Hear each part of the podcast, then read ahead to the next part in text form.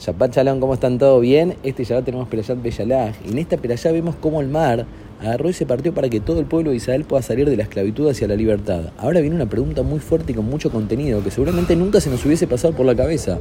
Si el mar fue creado en el segundo día de la creación, ¿por qué se tiene que partir delante de los seres humanos que fuimos creados en el sexto día de la creación?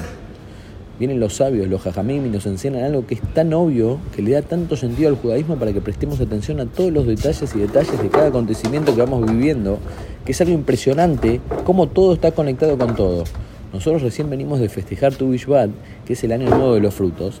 Entonces podemos ver que la semilla que plantó Yosef Atzadik, en el acto en el que él se abstuvo de estar con la reina Potifar, que venía y que lo seducía, él logró algo que es fuera de lo natural de la persona. Entonces nos empezamos a dar cuenta de que este hecho que él hizo empezó a sacar raíces muy fuertes en toda la tierra que impactan para cada generación y generación. Ahora, volviendo a todo el tema de la perallá de esta semana, que es cuando el pueblo de Israel salió de Mitzrayim, una de las cosas que ellos cargaban era el ataúd de los restos de Yosef Atzadik.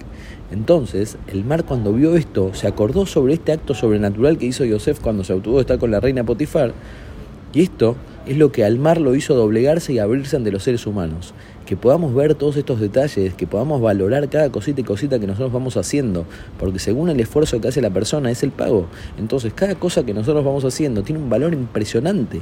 Ponele, ahora si ponemos una mesa de Shabbat diferente a la de toda la semana, vamos a ver que cambia todo nuestro Shabbat. Si nosotros ahora no usamos el Shabbat y nos conectamos con la esencia del Shabbat, vamos a ver que nos cambia todo nuestro Shabbat. Si nosotros vamos un ratito al templo o no comemos tarefa así en este Shabbat, vamos a ver cómo Borolán va haciendo cosas que son sobrenaturales, como la partida del mar con nosotros, que pasen un Shabbat lleno de alegría, de unión, de mucha verajá, para que vean cómo Borolán nos está amando y nos está viendo cada detalle y detalle que nosotros hacemos. Los quiero mucho y les deseo todo lo mejor.